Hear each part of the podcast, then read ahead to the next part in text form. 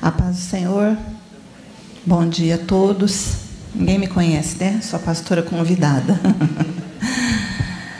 É, o Jeff está viajando, vocês sabem, e ele mandou uma mensagem para nós pedindo oração, porque ele vai ficar nove horas na África do Sul, em Joanesburgo, e depois mais 17 horas na Inglaterra para voltar, né? São duas, duas escalas e é muito cansativo, né? Principalmente porque ele já está lá com a coluna dele um pouquinho atacada, né? Pelo, pelo tempo de viagem da ida, e agora o retorno também vai ser bem longo. Então estejam orando por ele. Ele vai sair de Moçambique amanhã, de Beira, mas ainda tem todo esse tempo em que ele vai ficar nessas escalas, nesses aeroportos, né? E vai chegar aqui somente na quarta, tá? Então orem por ele, bem? É, eu quero compartilhar com vocês um tema é, perseverança. Eu fui pega meio no susto essa semana, porque o Alexandre disse que, não, que eu precisava pregar agora de manhã, que está todo mundo no encontro. E, mas Deus já vinha ministrando no meu coração a respeito disso. É, algumas coisas que eu vou compartilhar com vocês, amém? O texto que eu escolhi né, é Mateus 24, 13, em que Jesus diz: Aquele que perseverar até o fim será salvo. Então, quero falar um pouquinho sobre perseverança, coisas que Deus tem colocado no meu coração, que é algo que precisamos desenvolver em nossa vida. É muito importante que um cristão seja uma pessoa perseverante. Amém? Deus, nós nos dispomos na tua presença, pedimos a tua bênção sobre esta palavra. Eu te peço, Espírito Santo, que o Senhor fale aos nossos corações, que o Senhor esteja no controle de tudo quanto for dito aqui, é ensinado, que seja para o teu louvor e para a tua glória, e que os corações estejam, Senhor, dispostos a receber, dispostos a assumir, Senhor, compromissos contigo e a sofrer as transformações que o Senhor deseja. Nós pedimos a cobertura do teu sangue, Jesus, e a presença dos teus anjos nos cercando, nos guardando neste ambiente, para que somente o teu Espírito tenha liberdade de agir em nossas vidas. E te agradecemos, Senhor, em nome de Jesus.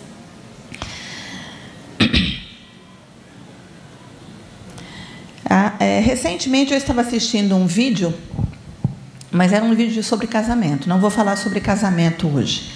Mas eu estava assistindo esse vídeo e o pastor disse uma coisa que me chamou a atenção, por isso que eu disse que Deus tem falado comigo sobre esse assunto. Ele disse que o motivo dos casamentos hoje não continuarem, não permanecerem, né, se desfazerem com tanta facilidade é por falta de perseverança. Ele estava desenvolvendo o tema em cima disso. E eu comecei a meditar muito sobre isso, né? Fui no, no dicionário é, para ver a definição de perseverança. A perseverança é uma qualidade daquele que persiste, que tem constância nas suas ações e não desiste diante das dificuldades. Por isso que eu disse que a perseverança é algo muito importante para a vida do cristão. Né? Ela é a qualidade daquele que persiste, quer dizer, que permanece, que tem constância, e não desiste diante das dificuldades. Nós vemos que hoje em dia as pessoas desistem muito rápido. As pessoas têm sofrido de falta de resiliência, que é essa capacidade de permanecer apesar das dificuldades, apesar das oposições e apesar dos conflitos que surgem. Né? Parece que vivemos uma geração em que as pessoas não desenvolveram essa habilidade de permanecer apesar daquilo que se lhe opõe. Ele continua dizendo sim. Perseverança é conquistar seus objetivos, devido ao fato de manter-se firme e fiel a seus ideais e propósitos. Então, a capacidade de conquistar seus objetivos, você se dispõe a conquistar alguma coisa e vai até o fim. E conquista tudo aquilo que você se dispôs a conquistar. Você tem que permanecer firme aos seus ideais e seus propósitos. Né? Então, isso fala de uma qualidade de caráter e que a pessoa que não tem, ela desiste e naufraga rapidamente. É, eu considero que há três pontos importantes a salientar nessa área de perseverança. O primeiro deles são princípios que nos dão suporte. Então, a pessoa que não tem princípios, ela não é perseverante. E na teologia, eu sempre ensino que o caráter de uma pessoa é como a sua espinha é, dorsal. Nós temos uma espinha, vocês sabem disso, né, toda cheia de vértebras, que começa aqui em cima, né, abaixo do cérebro, e vai até aqui no fim das nossas costas. Essa espinha é invisível. Ninguém vê a sua espinha.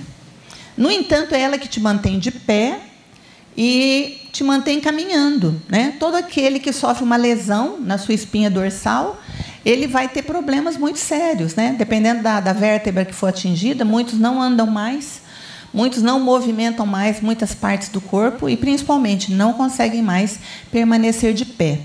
Então, eu digo para os alunos né, que os princípios de Deus, da palavra de Deus, são a nossa espinha espiritual é o que vai te fazer se manter de pé durante toda a sua vida cristã e te manter caminhando. Então é muito importante que nós tenhamos princípios.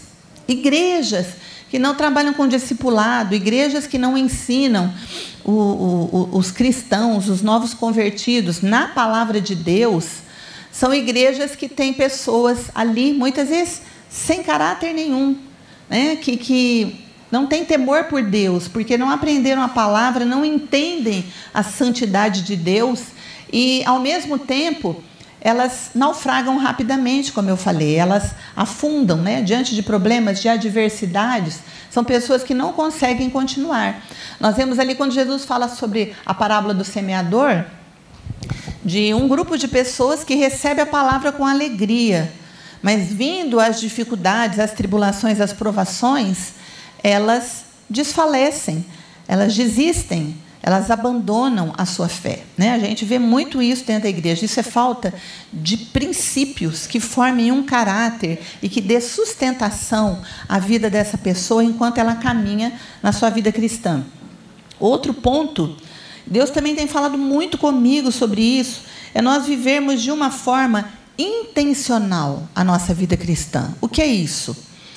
É, a gente normalmente é, vive as coisas por acaso. Então você fala: nossa, fiquei grávida, agora eu vou ter um filho. Nossa, eu casei, e agora? Não estou preparado para isso, né? E, nossa, eu estou num serviço aqui, mas estou afim de deixar, porque não estou gostando muito do ambiente, como o Rubão falou né, sobre o salário, meu salário não vai dar para nada. Então, viver dessa forma, de uma forma casual, de qualquer jeito, né, não agrada a Deus. Nós temos que ter uma vida intencional. Tudo que você fizer, você faz com um propósito, que é glorificar o nome de Deus. Temos que ter isso na nossa mente. Quando eu me converti, eu estava na faculdade.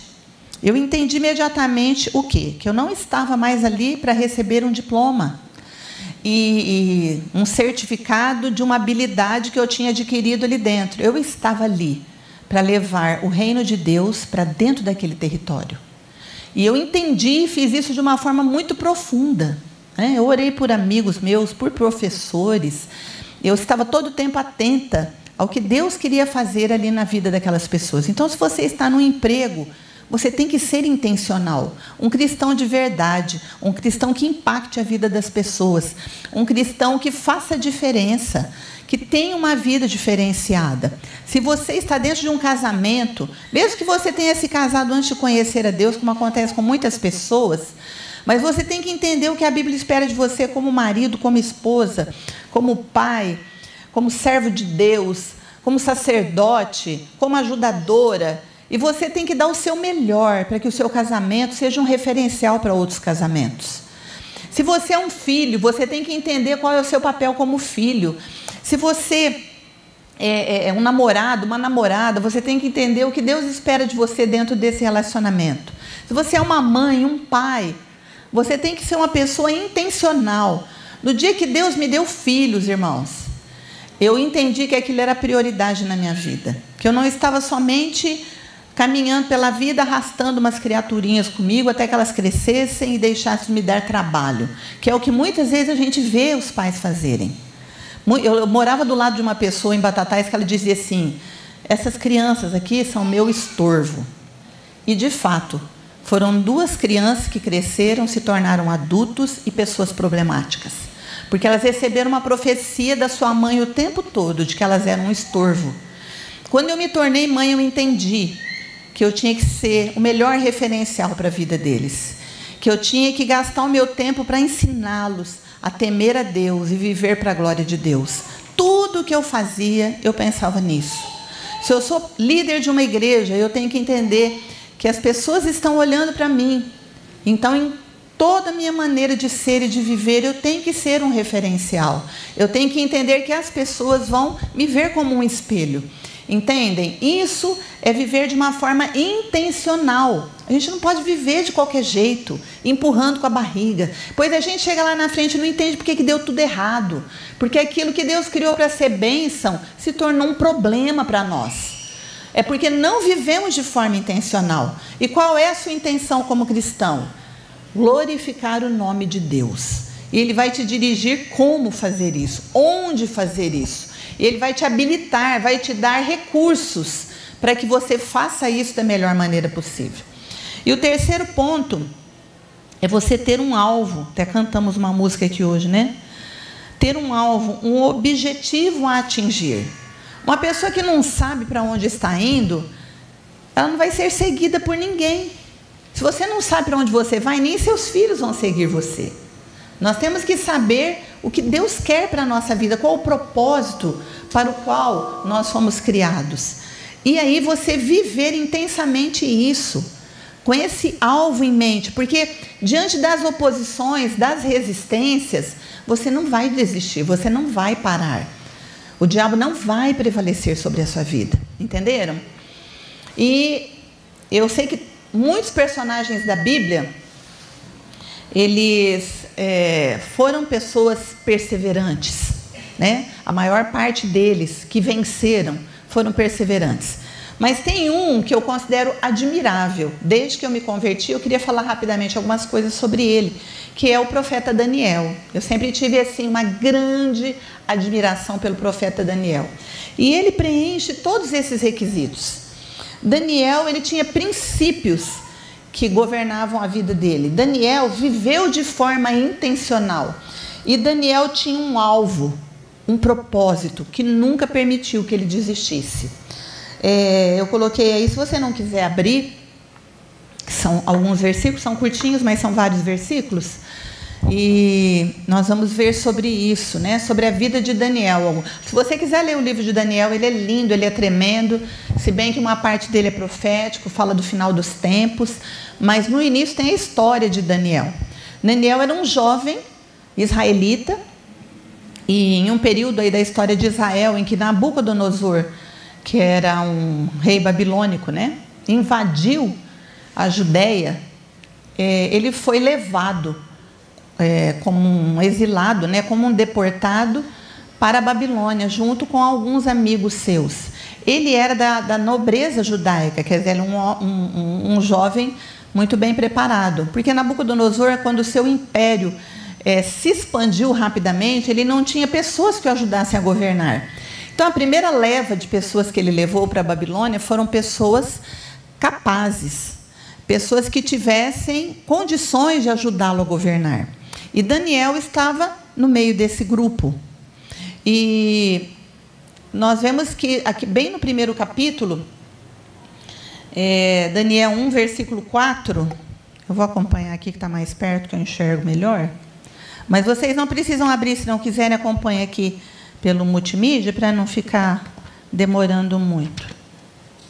Daniel 1, versículo 4. Essa aqui não é a versão que eu mais gosto, mas é a versão que eu mais enxergo, né? A versão que eu uso lá em casa é que eu mais gosto, a letra é muito pequenininha. Então eu não costumo levar aquela Bíblia para eu pregar. Diz assim: jovens em quem não houvesse defeito algum, de boa aparência, instruídos em toda sabedoria, sábios em ciência e entendidos no conhecimento, que tivessem habilidade para assistirem no palácio do rei e que lhes ensinassem as letras e a língua dos caldeus. Aqui é o rei tinha dado a, ao chefe dos eunucos, né, que escolhesse alguns jovens de Israel, né, dessa descendência real, esse tipo de jovens, jovens qualificados, tá? Provavelmente Daniel era um jovem que foi instruído por seus pais dentro da sua família. E conhecia o seu Deus, conhecia as leis de Deus, conhecia o caráter de Deus, e mesmo na Babilônia, que era um lugar corrupto, um lugar, um lugar de moralidade baixa, um lugar de adoração de ídolos, um povo idólatra. No entanto, Daniel nunca se corrompeu na Babilônia. Então, não é o meio que faz a pessoa, são os princípios que governam a vida dela. Então, pais, ensinem princípios de Deus para os seus filhos. Tudo que você ensinar, tudo que você corrigir, mostre um princípio bíblico para eles. Para que eles temam a Deus, ao invés de terem medo de você. Porque quando você não estiver perto, eles vão trair a sua confiança.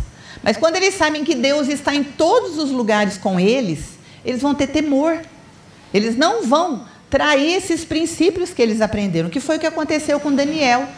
Ele era um jovem que conhecia Deus, teve tempo de aprender com os seus pais na sua criação os princípios de Deus, e quando ele foi para a Babilônia, ele foi um jovem que não negociou esses princípios, que continuou temendo a Deus.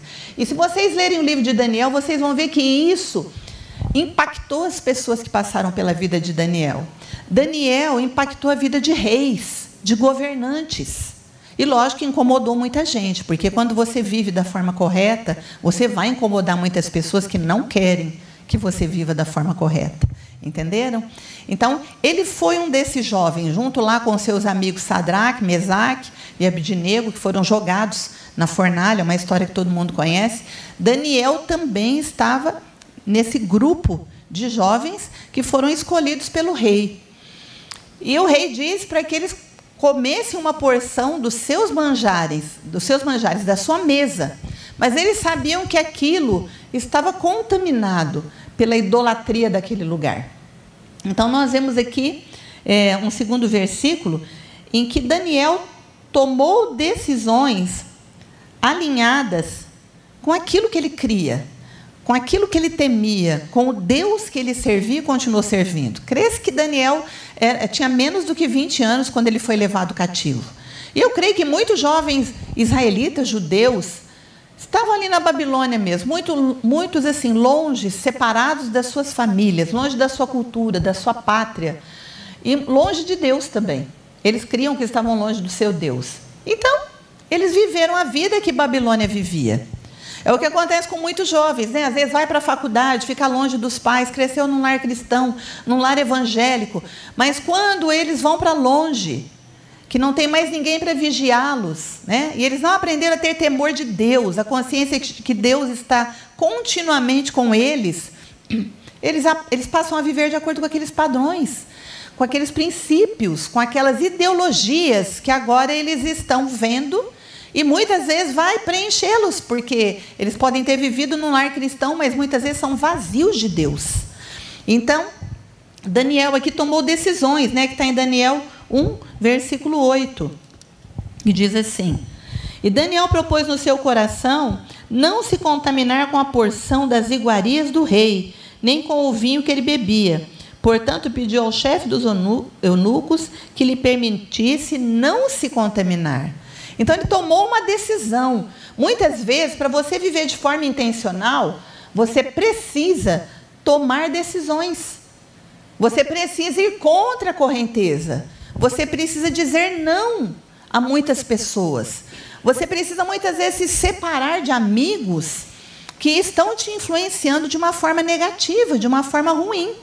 O próprio fato de você viver uma vida intencional para Deus vai selecionar as pessoas que estarão à sua volta. Né? Porque muitas delas não vão concordar, não vão achar que foi uma, uma coisa boa você ter se convertido, você se tornar um cristão, eu faço aqui um alerta, eu já falei isso várias vezes nas minhas palavras. Não seja um crente agente secreto, que nem o Espírito Santo consegue saber que você é crente, quanto mais aqueles que estão à sua volta. Seja um cristão autêntico, genuíno, que fale de Deus, que impressione as pessoas pelo seu caráter, pelos seus princípios que não tenha vergonha de dizer não, porque as pessoas não têm vergonha de pecar, gente. Eu lembro quando eu estava na faculdade, eu me sentava às vezes na, na mesa para comer alguma coisa com outros amigos meus em volta, e eu tinha vergonha do que eles estavam falando quanto mais eu teria da vida que eles estavam vivendo, longe dos seus pais, que estavam pagando para eles morarem fora, para eles fazerem uma faculdade em outra cidade, muitas vezes mantendo um carro para eles poderem se locomover ali em Ribeirão Preto. E eles viviam na anarquia, viviam na bagunça, tinham péssimas notas, estavam muitas vezes na aula dormindo, que passaram a noite acordado fazendo o que não devia ter sido feito. E eu tinha vergonha das conversas deles.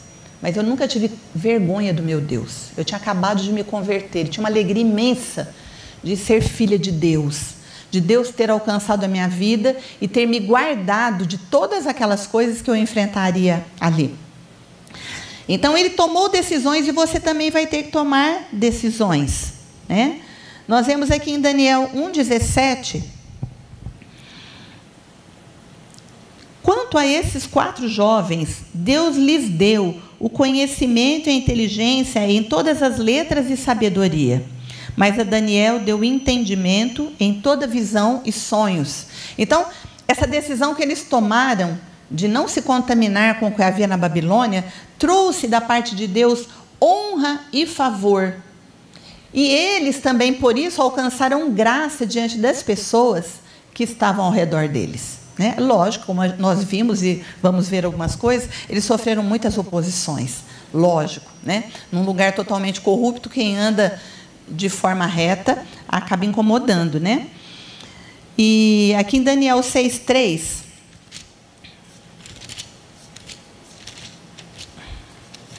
diz assim: esse é o versículo para mim mais lindo do livro de Daniel.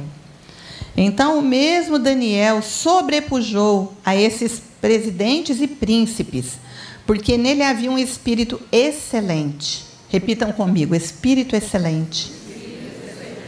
E o rei pensava em constituí-lo sobre todo o reino. Então, é, o, o, o rei o chamou para perto de si e ele mesmo deu a ideia de que o rei levantasse pessoas que o ajudassem a governar, que eram chamados de sátrapas. Não sei se aqui está essa palavra, né? Está supervisores.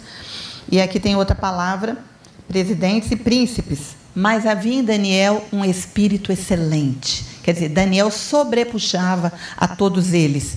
E o rei tinha intenção de constituí-lo sobre todo o reino. E por isso que ele encontrou muita oposição. Eles maquinaram contra ele, eles intentaram contra a vida dele, eles conspiraram contra Daniel para tirar a Daniel de perto desse rei. E no, no 4,10. Deixa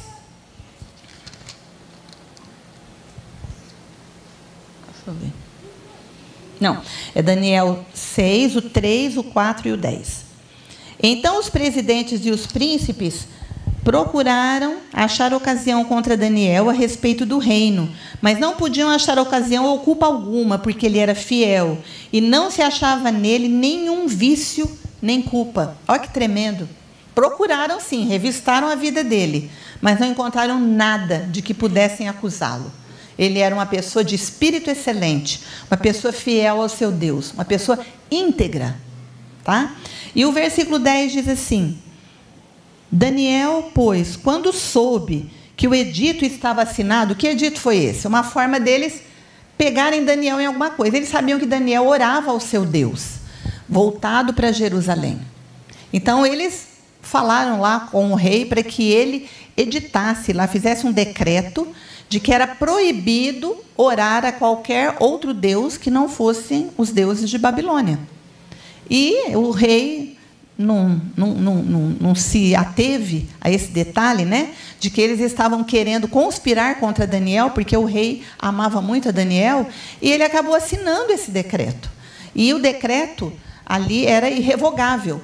Mas é interessante esse versículo 10 diz assim: Daniel, pois, quando soube que o edito estava assinado, entrou em sua casa. Ora, havia no seu quarto janelas abertas do lado de Jerusalém. E três vezes no dia se punha de joelhos e orava, e dava graças diante do seu Deus, como também antes costumava fazer. Então, nada afetou a adoração de Daniel ao seu Deus. Muitas vezes a gente fala, ai, Deus ó, não está dando, não. O senhor está vendo que eu estou sendo perseguido, o senhor está vendo que eu estou tendo uma resistência enorme, eu não estou conseguindo, não. O senhor está vendo que a culpa não é minha. Mas Daniel subiu ao seu quarto e orava três vezes, voltado para Jerusalém, e é tremendo que fala assim: como também antes costumava fazer. Então, eles é, conseguiram o seu propósito.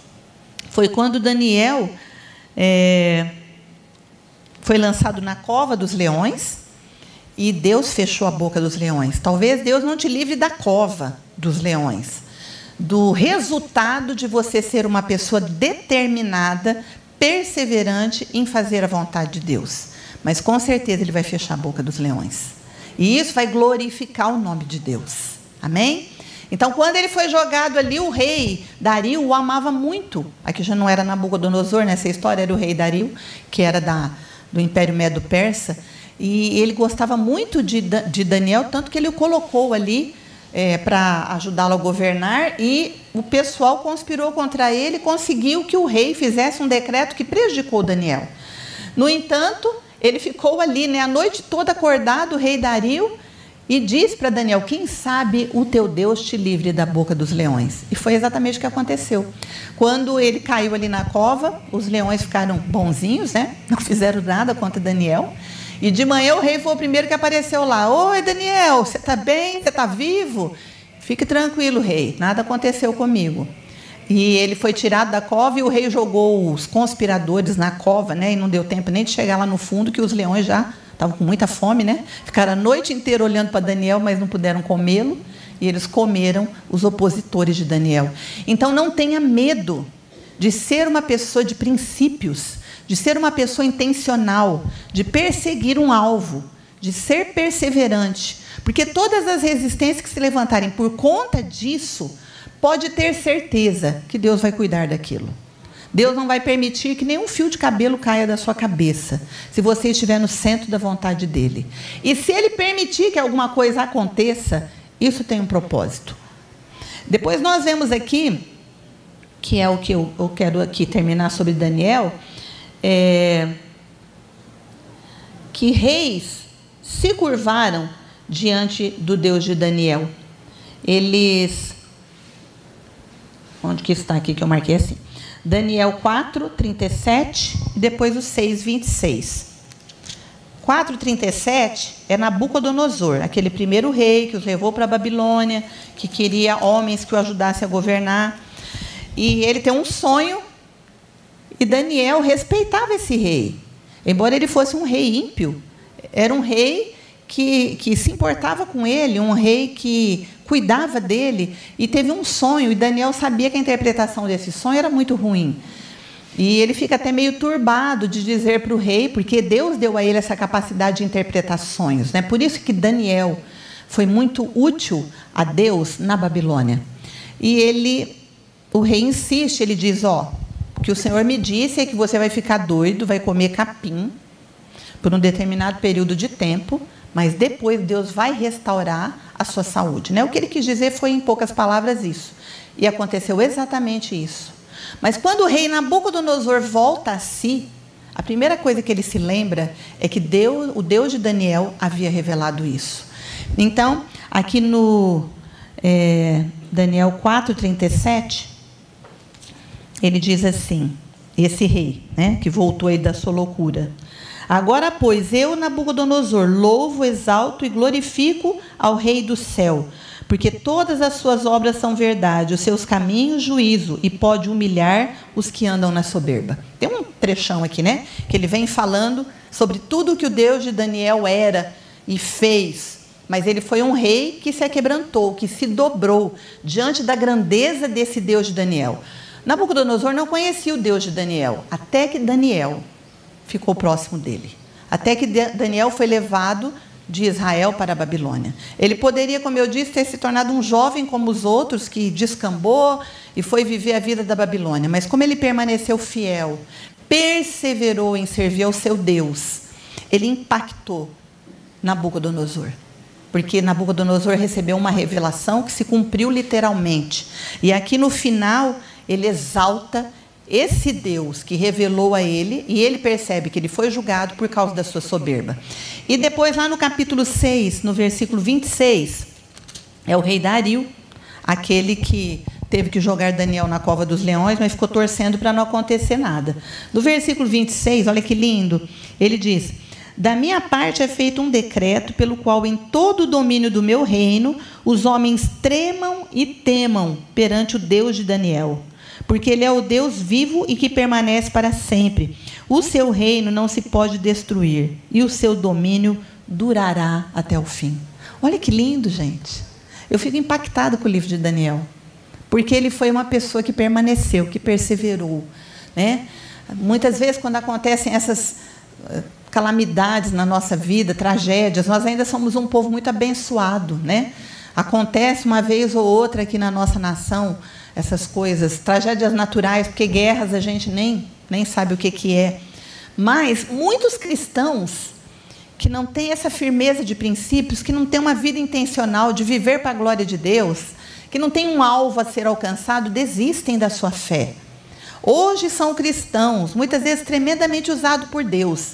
Amanhã estão aí descambados pelo mundo, vivendo a vida do mundo, é, é, lançando lama no reino de Deus, no nome de Deus, ao invés de impactarem pessoas à sua volta, né? O rei Nabucodonosor, o rei Dario, que foram reis históricos, a história fala deles, mas não fala isso, lógico, né? Está aqui na Bíblia que eles exaltaram o Deus de Daniel. Porque eles viram através da vida de Daniel um Deus diferente do Deus, dos deuses que eles serviam. Um Deus que trabalhava a favor daqueles que nele esperam. Um Deus que era fiel àqueles que eram fiéis a ele. Então, esses homens foram impactados em suas vidas pela presença de Daniel na Babilônia porque Daniel viveu de acordo com o que nós, como cristãos, devemos viver. Daniel não tinha o Espírito Santo vivendo dentro deles, como nós temos. Então, para nós, ainda é muito mais fácil ter uma vida íntegra, correta, sermos perseverantes, não nos abalarmos diante das oposições e das dificuldades, né? nem passamos de perto por essas lutas que Daniel enfrentou. E uma coisa que me chama muita atenção: Daniel nunca voltou para sua terra. Então nós vemos que Deus preparou Daniel para que ele vivesse na Babilônia. O propósito de Deus para a vida dele era esse, que ele vivesse ali glorificando o nome do seu Deus. Né? Quando o, o rei Ciro decretou que os judeus voltassem para a sua terra, e também por influência de Daniel, né? ele já era muito velho, já tinha mais de 80 anos. Então, não se relata na Bíblia que ele tenha voltado, porque eles voltaram para reconstruir Jerusalém, reconstruir um, o templo. Foi um período assim bem longo, bem demorado. Provavelmente Daniel faleceu. Né? A Bíblia não relata quando ele faleceu, mas ele já tinha mais de 80 anos nesse, nesse tempo. Então, ele foi um homem que impactou a vida de governantes, impactou a vida de reis pagãos que não conheciam a Deus, que não, nunca tinham ouvido falar do seu Deus, e eles temeram, tremeram diante do Deus de Daniel. Então ele sabia que o propósito da vida dele era viver na Babilônia, glorificando o nome de Deus. Então, nós entendermos e nos alinharmos com o plano que Deus tem para a nossa vida, nos leva a fazer as escolhas certas, como Daniel fez. Eu não posso comer a comida que o rei oferece na sua mesa. Eu não posso deixar de orar ao meu Deus porque o rei escreveu um decreto proibindo. Né? Ele sabia fazer as escolhas certas, que honrariam a Deus e trariam o favor de Deus sobre a vida dele. Né? É, nós precisamos manter os olhos no alvo que Deus plantou em nosso coração e não recuar diante dos obstáculos. Irmãos, a fé é que vai nos dar a visão desse alvo. Quando você caminha uma vida de fé, Deus te mostra o alvo. e você se torna uma pessoa indesistível. Você não recua, mesmo diante de obstáculos muito grandes. Né? Aqui tem um versículo em Hebreus 10, de 28 a 29. Também gosto muito desse versículo, já preguei sobre ele.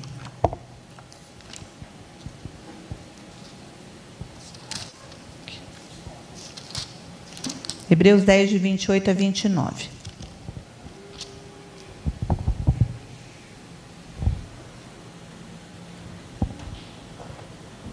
Não, gente, não é 28 a 29, não. É 38 a 39. Eu copiei errado aqui. 10, de 38 a 39. Mas o justo viverá do que, irmãos? Da fé. E se ele recuar, a minha alma não tem prazer nele. Quem está falando isso? É Deus. O justo vive pela fé. E ele não tem o direito de recuar, mesmo que os obstáculos sejam grandes. Ele não tem o direito de dizer, Deus, eu não quero mais servi-lo porque está muito difícil. Deus lhe dá capacitação para enfrentar todos os obstáculos que estão envolvidos no propósito que Deus tem para a vida dele. Diz assim: Nós, porém, não somos daqueles que se que recuam para a perdição, mas daqueles que creem para a conservação da alma. Então nunca recue, nunca volte atrás. Veja em Daniel e tantos outros heróis da fé as pessoas que, diante dos obstáculos, de situações difíceis, nunca recuaram. É, toda vez em que nossa fé é provada, ela produz em nós a perseverança. Isso está escrito em Tiago. Tiago é logo depois de Hebreus. Tiago 1, do 2 ao 4. Meus irmãos, de grande gozo quando cair, passardes por várias provações, sabendo que a prova da vossa fé opera a perseverança. Tenha, porém, a perseverança sua obra perfeita, para que sejais perfeitos e completos, sem faltar em coisa alguma. Então, ele diz aqui, Tiago, para a gente se alegrar nas nossas provações. Porque na, na provação a nossa fé está sendo aperfeiçoada. Né? Na provação, a nossa perseverança vai aumentar. Porque você vai ver Deus agir na sua vida. E essa perseverança, ela deve ser, se tornar perfeita, nos tornar maduros. Você tem que ser um cristão hoje muito mais maduro do que você era 10 anos atrás, há 20 anos atrás, porque a sua fé foi provada, porque você passou por obstáculos, porque você passou por provações, por oposições, por pessoas que muitas vezes tentaram puxar o seu tapete, por pessoas que te caluniaram. E, no entanto, você permaneceu firme, olhando, para o alvo, né? Aquela música que nós cantamos tem tudo a ver. Vou avançar, eu vou vencer, ninguém vai me deter, porque meu alvo é Cristo. Né? Eu estou caminhando nessa direção e ninguém vai me impedir, impedir de chegar lá. Quando eu estava preparando essa palavra, é, eu fui lembrando, irmãos, e talvez muita gente aqui é, mais nova né, não sabe da, da nossa trajetória. Né? Quando nós viemos para Brodowski, primeiro lugar, eu e o Jefferson não tínhamos muita coisa a oferecer. Né? Nós viemos de uma igreja muito simples lá em Ribeirão. É, é, verdade que a palavra, o estudo bíblico, o discipulado era uma coisa muito forte, mas somente isso. Né? Para vocês terem uma ideia, o meu pastor, quando o, bispo Zezinho começou a orar pelas pessoas, elas começaram a cair na unção, ele achou aquilo estranho. E eu creio que ele imaginou que fosse algo do inimigo, porque ele começou a perseguir o Zezinho. Né? E era uma igreja muito simples, uma igreja muito limitada. E quando nós fomos enviados para cá, a gente não tinha nada a oferecer, a não ser um amor muito grande por Deus e o desejo de que outras pessoas conhecessem esse amor. Né? Então nós viemos para cá confiando que Deus faria alguma coisa. Essa cidade também, eu falava que aqui não era uma cidade, era uma província. Porque eu lembro que é, eu, antes eu morei em Batatais, porque não tinha casa aqui, depois viemos para Batatais, viemos para Brodowski, né, de Batatais para Brodowski. E era uma cidade assim, ainda nós fomos morar numa rua que nem tinha asfalto, né? Descia assim uma ladeira, tudo esburacado, e lá embaixo tinha fazendas, né? tinha bastante planta, bastante esses besorrinhos assim, minha casa ficava lotada, porque ali só tinha plantações e plantações. Né? Tinha muita mosca varejeira também, porque tinha chiqueiros ali embaixo. Né? Era assim, uma coisa bem, bem é, do campo, né? Nós somos viver uma vida bem do campo. E, e eu lembro que a cidade não tinha nada a oferecer. Eu vim de Ribeirão Preto, né? Lá era tudo muito fácil. Né? O que você precisava comprar, tinha o lugar certo para você ir comprar. Naquela época eu escrevia muita carta. Né? Eu usava muito envelope. E eu perguntava para as pessoas, onde que vende envelope aqui? Ninguém sabia me dizer.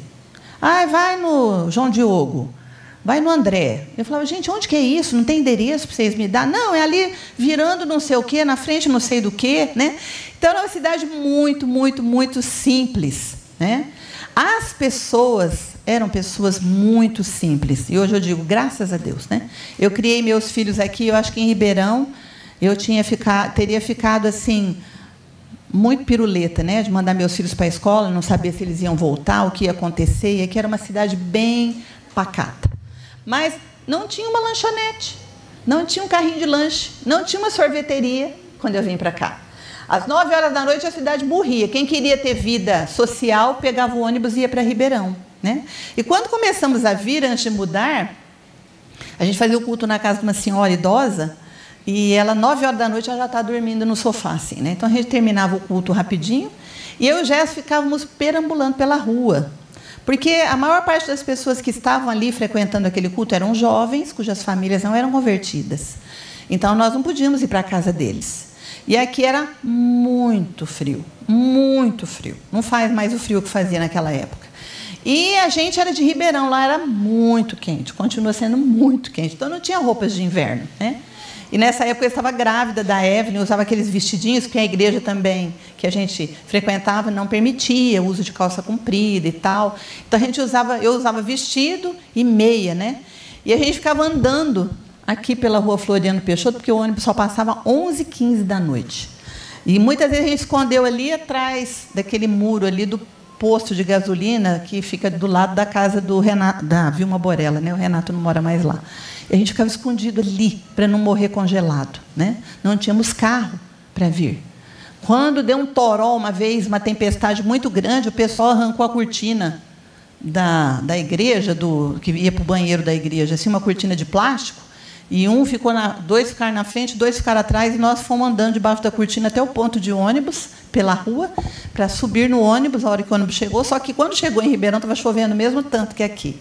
E a gente é, embrulhou a Evelyn, né? Tínhamos a Evelyn pequenininha já nessa época, embrulhamos com o paletó do Jefferson, com manta. Nós dois chegamos em casa assim, pingando dos pés à cabeça, mas ela estava sequinha, né? A gente tinha que andar uns quatro quarteirões para chegar na nossa casa. Então, foi assim que nós começamos aqui. Depois nos mudamos para essa casa que a gente está até hoje, só que ali era o fim do mundo, né? Era o fim de Brodowski ali, né? Era um, um horror. Uma vez o Jonathan se perdeu ele foi no bar, quando ele voltou, não conseguia lembrar onde que era a casa dele. Uma mulher falou para ele: Onde você mora, bem? Eu moro, estava chorando, né? Eu moro lá no Bulaco, porque ele sabia que a nossa casa era um, uma descida assim, tudo esburacada, né? Então essa cidade não tinha nada, gente, do que ela tem hoje. Hoje é uma cidade próspera, abençoada, né? Uma cidade que tem é, vida noturna. Você quer ir num carrinho de lanche, você vai. Você quer ir numa lanchonete, você vai. Você quer ir numa sorveteria, você vai. Mas naquela época não tinha lugar nenhum para ir, né? E o povo da nossa igreja também, que começou a se converter, era muito simples. Para vocês terem uma ideia, o primeiro salão que nós tivemos que foi dali que eles tiraram a cortina da porta do banheiro, era aquele pet shop que é na esquina da Praça Portinari. Ali era o nosso salãozinho. Ele tinha uma porta de madeira, assim, toda destruída. E a gente entrava não por aquela rua que entra no pet shop, mas pela rua de cá. Né? E o Jéssica comprou três cadeiras. É, ele sempre teve assim muita visão a respeito do que as coisas podem se tornar. E tinha uma pessoa vendendo aquelas cadeiras de jardim de metal e ele comprou essas três cadeiras, ele colocou uma aqui, outra aqui, outra ali, e pôs uma tábua no meio. E esse era o nosso banco para a gente sentar. E cabia todos os membros da igreja nessa tábua, né? De lá até aqui. Aqui tinha um balcão, que era um armazém ali antes de alugarem para nós. Então era o nosso púlpito. E atrás do balcão tinha o banheiro que quando você puxava a cordinha fazia aquele barulhão, né? Precisava até parar de pregar e esperar o barulho passar para continuar pregando. E tinha essa cortina de plástico na frente, que eles tiraram para levar a gente para o ponto do ônibus, aquela vez estava chovendo muito. Né? Nós não tínhamos, irmãos, estava falando até com o Alexandre essa semana, não tínhamos estrutura de som, não tínhamos estrutura de iluminação, não tínhamos mídia. Naquela época nem existia celular. Né? Nós não tínhamos nada. Nem eu e ele. Nem tínhamos uma liderança ainda levantada, ministérios específicos, né? Pessoas ungidas na área de libertação, pessoas ungidas na área de revelação, pessoas ungidas na área do louvor, não tinha nada. Nada, nós não tínhamos nada. Por que, que as pessoas se convertiam? E as pessoas se convertiam, era uma conversão genuína, porque nós não tínhamos nada a oferecer.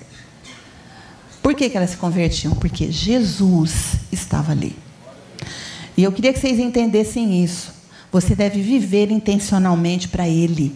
As pessoas têm que ver Jesus na nossa vida, onde quer que você esteja. Pode ser que você nunca suba num púlpito para pregar, para cantar, mas você vive aí nesse mundo e Jesus precisa ser conhecido através da sua vida. A nossa igreja não tinha nada, nada do que ela é hoje, nada do que ela tem hoje, mas tinha Jesus. E Jesus era o suficiente. Quando Jesus andou por essa terra, ele não tinha nada disso, não tinha recurso nenhum. Naquela época, ele andava a pé. Né? Ele, muito menos, tinha celular. Né? Não tinha, ele não podia nem fazer nada no templo, né? porque ele foi rejeitado pelos judeus. Não tinha uma igreja para ele pregar, não tinha recurso nenhum. No entanto, ele tinha tudo que as pessoas precisavam. E se você for um cristão de verdade, né? um cristão que tem perseverança na sua vida, um cristão como Daniel foi, ele não foi um cristão, mas foi um homem de Deus, íntegro, reto, ungido, abençoado. Se você for isso, as pessoas vão encontrar o que elas precisam na sua vida, que é Jesus. Muitas vezes a gente quer carregar as pessoas para a igreja. Jesus já mora em você através do Espírito Santo. O que elas precisam de que você, o que você tem para oferecer.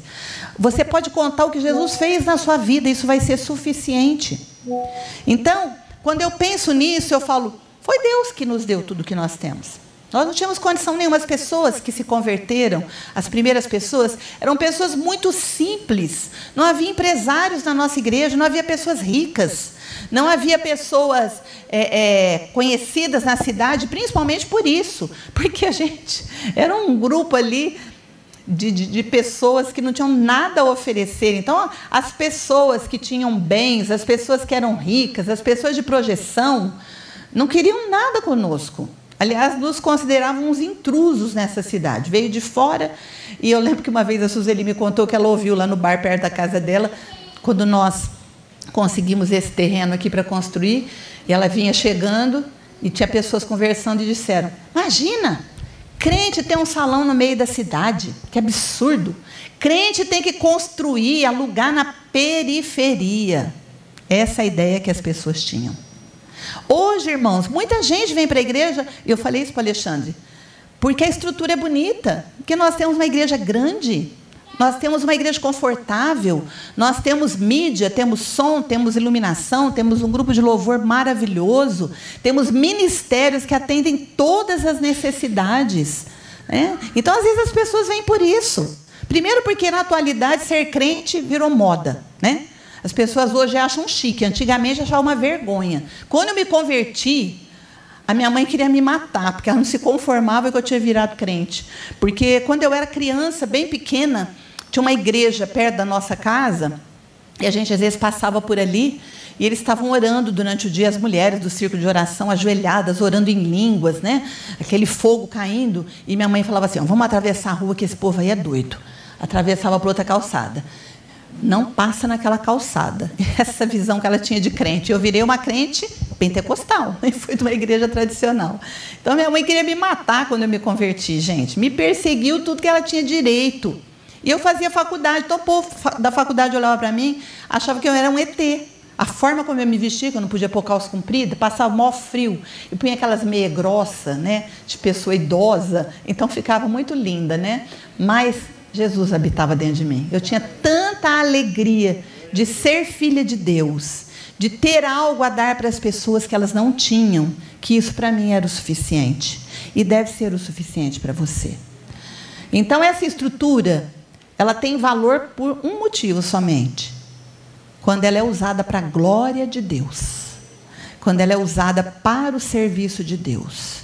Quando ela tem a bênção de Deus. Senão ela é inútil. Tem muitas igrejas maravilhosas por aí, irmãos, que tem tudo, menos a presença do Espírito Santo. Porque as pessoas no altar estão em pecado. Então o Espírito Santo já faz muito tempo que não está naquela igreja. Então não adianta, a estrutura não é o que atrai as pessoas, a não ser as pessoas que não querem compromisso com Deus. As pessoas que estão buscando Jesus, elas precisam de ver Jesus na sua vida antes de tudo, que convive com elas diariamente, semanalmente, elas precisam ver Jesus dentro da nossa estrutura, que estamos aqui para servir as pessoas, para manifestar o amor de Deus a elas, para usarmos nossos dons, nossos talentos e nossos ministérios para trazer libertação para a vida dela, para a família dela. Vocês estão me entendendo? Eu quero terminar com o último versículo aqui, que é 2 Coríntios 11, 3. Ó, o Bruce é daquela época, gente. Ele converteu nesse salãozinho ali na esquina da Praça Portinari. A Maristério, eu não lembro se foi lá, mas foi bem dessa época. E eu estava pensando, quando eu estava preparando essa palavra, as pessoas que se converteram nessa época, não todas, é lógico, mas grande parte delas, estão na igreja até hoje. Por quê? Porque não foi uma estrutura que as atraiu, foi a presença de Jesus. E a presença de Jesus entrou na vida dessas pessoas e mudou a história delas. Então elas estão até hoje. Mas não é por causa dessa maravilhosa estrutura que, infelizmente, atrai pessoas que não querem compromisso com Deus. Hoje a igreja virou um clube, as pessoas gostam de fazer parte, dar status, né? E recebe ajuda, bênção, oração, ministração, mas compromisso com Deus zero. E quem não tem compromisso com Deus, quem não tem uma experiência real com Jesus, irmãos, não vai perseverar. Primeira luta que vem, primeira dificuldade, primeiro obstáculo, essas pessoas vão desistir. Porque elas estão em busca de algo que acalente o ego delas, em busca de algo que faça o bem a elas. Mas não estão em busca de ter um alvo em Deus, de viver para a sua glória.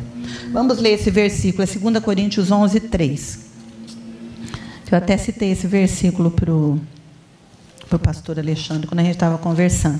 Que é um versículo que sempre ele está na minha mente. Eu sempre avalio tudo que acontece na nossa vida, tudo que vai acontecendo na igreja em função desse versículo. Mas temo que, assim como a serpente enganou Eva com a sua astúcia, assim também sejam de alguma sorte corrompidos vossos sentidos e se apartem da simplicidade que há em Cristo. Então, nós somos tentados continuamente, principalmente nesse mundo cheio de tecnologia, a nos apartarmos da simplicidade que há em Cristo. Então, olhe sempre para Ele. Jesus sempre foi uma pessoa simples, embora ele era o Filho de Deus. Jesus sempre foi uma pessoa que viveu de forma simples. O que ele ensinava, embora fosse muito profundo, era capaz de alcançar uma pessoa de status em Israel e alcançava as pessoas simples. Todos que tinham sede de Deus, sede pela verdade, eram alcançados pela palavra de Jesus. Ele sempre foi uma pessoa muito simples, viveu de forma muito simples, ensinou de forma muito simples. E o que importa é que se ele estiver aqui, as pessoas serão atraídas a Ele.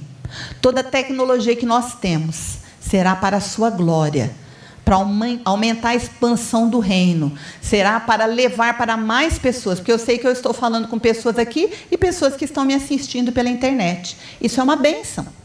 Se fosse na época de Nicodemos, ele assistiria Jesus pela internet, porque ele se aproximou de Jesus de noite. Ele não queria ser confundido com um dos que seguiam a Jesus. Então ele foi meio escondidinho. Jesus já ensinou para ele o que ele precisava saber, né?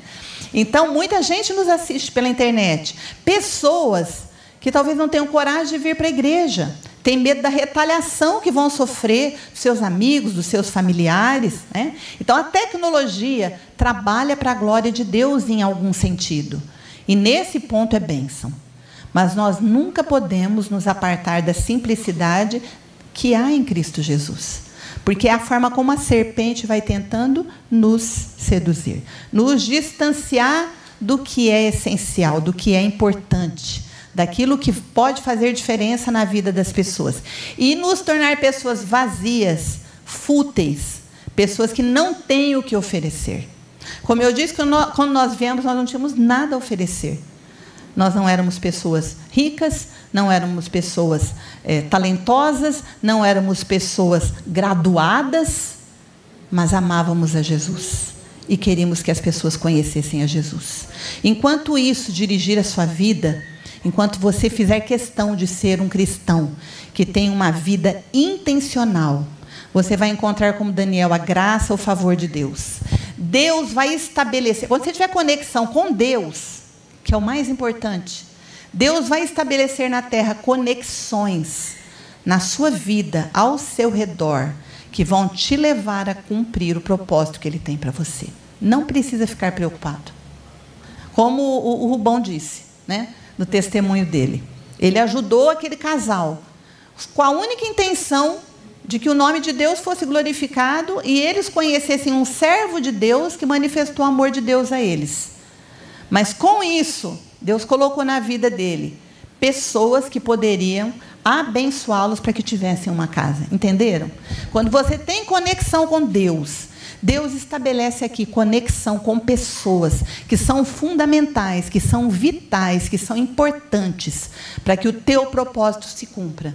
Então, não precisa ficar preocupado. Essa semana mesmo eu vi, já terminei, viu, gente? Eu vi um vídeo né, a respeito dessa situação de Israel, que eu achei tremendo. Que acho que eu vi primeiro a Aureliana que postou, depois eu vi num outro lugar também e compartilhei que eles dizem sobre todos os impérios da terra: o Império Babilônico, o Império Egípcio, o Império Assírio, né? todos os impérios que aconteceram na época é, que, em que Israel também era um povo. Todos eles desapareceram. Não existe mais nenhum. Sabe quem existe ainda? Israel. Israel existe porque Deus tem um propósito para aquele povo. Enquanto Deus tiver um propósito para a nossa vida, para a nossa família, para a nossa igreja, nós vamos permanecer, apesar dos obstáculos, apesar das resistências, apesar das conspirações, apesar dos ataques, nós vamos permanecer. Todos esses impérios desapareceram da terra, foram varridos. Deus determinou o seu fim, mas Israel está lá. Israel já teve vitórias incríveis. Eu creio que Deus vai dar mais uma para eles. Porque Deus tem propósito para aquele povo. Deus levantou aquele povo para cumprir um propósito. E Deus cumpre seus propósitos. Então devemos orar para que Deus esteja, o eterno Deus esteja ali, naquele lugar, guardando o seu povo. Eles já passaram por muitas tragédias, mas nunca foram totalmente dizimados, nunca foram totalmente destruídos. E Deus ainda na Bíblia fala de propósitos para o final dos tempos para a sua nação. E ele vai cumpri-los, amém? Então, persevere, porque aquele que perseverar até o fim será salvo. Vamos ficar em pé, quero orar por vocês.